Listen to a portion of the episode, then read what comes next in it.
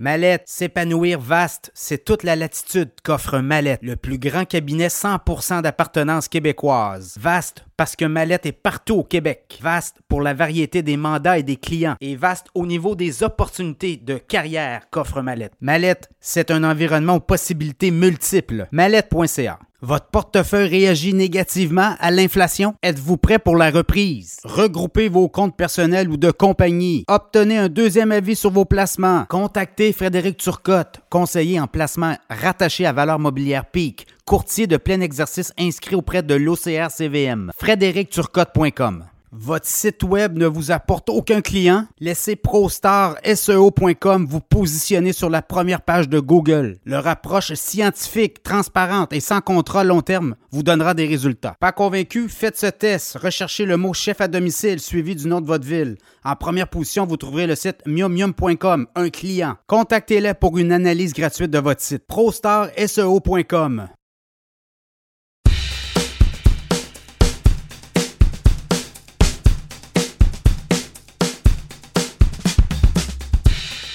pas facile d'être entrepreneur. On a eu cette semaine les données d'un sondage de la Banque de développement du Canada en collaboration avec le Centre d'innovation de l'Université de Montréal.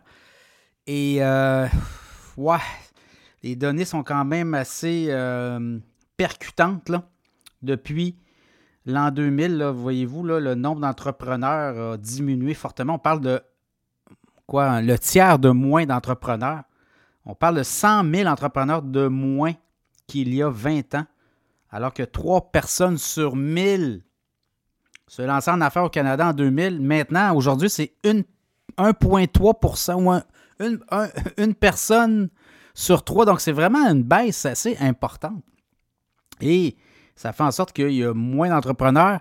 La compétition également, on l'a vu, le Bureau de la concurrence qui a émis là, des, données très importantes en 2000, voilà, 2020. Donc, on est vraiment dans la bonne séquence.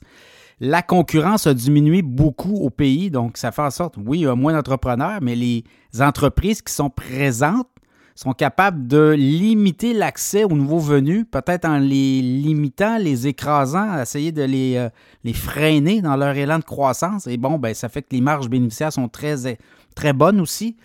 Donc, il y a ça. Euh, et là, ben, on regarde un peu pourquoi les jeunes hésitent à se lancer en affaires de plus en plus. Ben, les compétences, oui, mais l'environnement, hein, les taux de taxation, la paperasse, la complexité de vouloir brasser des affaires. On le fait. Il y a certains qui vont lancer une entreprise et à un moment donné, ils lancent la serviette. On dit quand même qu'après euh, euh, quelques années, là, c'est trois entreprises sur cinq qui euh, en fait, c'est une entreprise sur trois ferme dans les cinq années qui suivent le lancement, donc une sur trois dans les cinq années suivantes. Donc, euh, c'est le tiers qui ne survivent pas. Donc, ça rejoint un peu les chiffres qu'on vous ai parlé au début de, ce segment-là. Et là, ben, devenir meilleur, oui, mais tu vous voyez, vous, avoir du mentorat, toujours euh, important. réseau, développer sa communauté, toujours garder un réseau bien euh, huilé, comme on dit. On est capable de jaser beaucoup avec les gens. Oui, euh, avoir un mentor, c'est important, mais d'être capable de réseauter, d'être capable de s'ajouter des membres à son réseau régulièrement. Donc, on ouvre nos horizons, on jase avec des gens. Les gens nous disent, ben, écoutez, vos produits, votre entreprise m'intéresse, vos produits et services. Donc, ça fait en sorte euh, que ça alimente les discussions, les lectures qui peuvent être inspirantes. Le prendre aussi, beaucoup d'entrepreneurs actuellement, il y a une détresse qu'on nous dit chez les entrepreneurs. Alexandre Vizina nous en parle souvent euh, quand il vient dans le podcast. Euh, travaille, lui, Alexandre, travaille beaucoup avec des entrepreneurs et euh, ce qu'il nous dit, c'est qu'il voit une détresse. Les entrepreneurs en prennent beaucoup sur leurs épaules. Souvent, les, les problèmes d'une entreprise, d'un entrepreneur vont rester dans la tête de l'entrepreneur. Il n'en parlera pas beaucoup aux gens autour parce qu'il craint justement passer peut-être pour un faible, de ne pas être capable de, de passer au travers certaines décisions. Et euh, bon, l'ego est là, mais ce qu'on voit, c'est qu'on prend beaucoup euh, sur ses épaules et euh, on investit beaucoup de temps dans l'entreprise. On ne pense pas à soi. Donc, ça fait en sorte qu'à un moment donné, on va craquer. Il n'y a pas de discipline non plus au niveau de la hum, penser à soi, c'est-à-dire faire des activités physiques pour soi-même, faire des activités qui vont nous faire décrocher du, des problèmes de l'entreprise. Donc, ça aussi, c'est très important. important. Puis la, formation continue aussi, je pense. Aller voir ailleurs, aller voir d'autres sources, s'inspirer de d'autres modèles d'affaires aussi peut être très enrichissant pour un entrepreneur. Comme vous voyez, là, c'est un peu ça, les problèmes, le stress aussi. On va tout prendre sous les épaules. Les entrepreneurs euh, ne prennent pas soin d'eux. Donc voilà un peu ça. Et qui veut devenir entrepreneur aujourd'hui? Dans le contexte où la concurrence est beaucoup moins présente. Donc on tombe vraiment sur un stress, on doit performer. On a des compétiteurs très bien huilés. On arrive souvent, euh, il y a déjà beaucoup de gens, c'est encombré.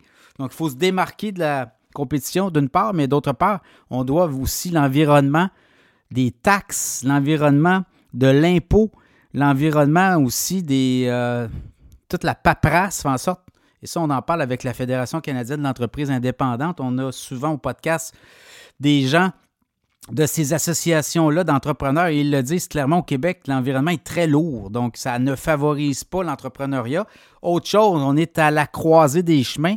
On a beaucoup d'entreprises qui sont à vendre actuellement. Les repreneuriats ne sont pas présents. Ceux qui veulent reprendre ont des défis aussi. Soit on prend l'entreprise, on la pivote, on l'amène ailleurs ou on continue et on la perfectionne. Donc, euh, donc pas facile le métier d'entrepreneur. On le constate, là, c'est, euh, ça peut devenir très lourd pour euh, les entrepreneurs qui peinent à réussir ou qui sont à la recherche de solutions. Donc, dans ce contexte-là, il va falloir qu'il se passe quelque chose, d'autant plus qu'il n'y a pas de raison qu'il y ait moins d'entrepreneurs au Québec et au Canada parce que les guichets d'aide, les guichets pour se référer, les, on appelle ça les incubateurs d'entreprise, tout ça a poussé de façon importante. Il y a beaucoup de ressources actuellement pour les entrepreneurs.